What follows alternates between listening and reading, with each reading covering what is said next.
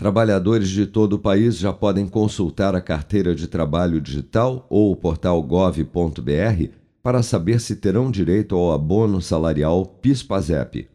O valor do abono, que começará a ser pago a partir de 8 de fevereiro, é proporcional ao período em que o empregado trabalhou com carteira assinada em 2020, onde cada mês trabalhado equivale a um benefício de 101 reais, com períodos iguais ou superiores a 15 dias contados como mês cheio. Já quem trabalhou os 12 meses do ano com carteira assinada receberá o valor total do abono correspondente a um salário mínimo, ou R$ 1.212.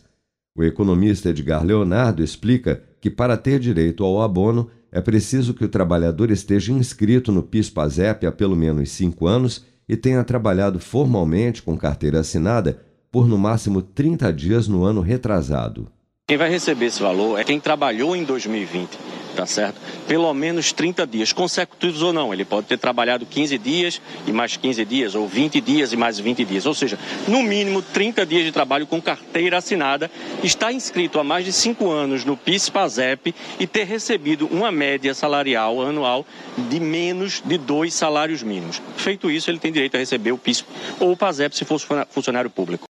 O serviço de consulta do abono salarial PIS/PASEP já está disponível no portal gov.br para a confirmação do direito ao abono, valor, data de pagamento e banco para recebimento. O Ministério do Trabalho e Previdência também disponibilizou a Central 158 para esclarecimentos, além do atendimento presencial nas unidades regionais da pasta.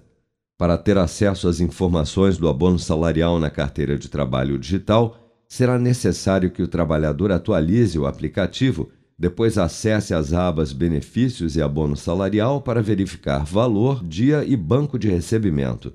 Trabalhadores do setor privado inscritos no PIS receberão o abono salarial deste ano no período de 8 de fevereiro a 31 de março pela Caixa Econômica Federal, enquanto servidores públicos, militares e empregados de estatais inscritos no PASEP receberão um benefício de 15 de fevereiro a 24 de março pelo Banco do Brasil. Com produção de Bárbara Couto, de Brasília, Flávio Carpes.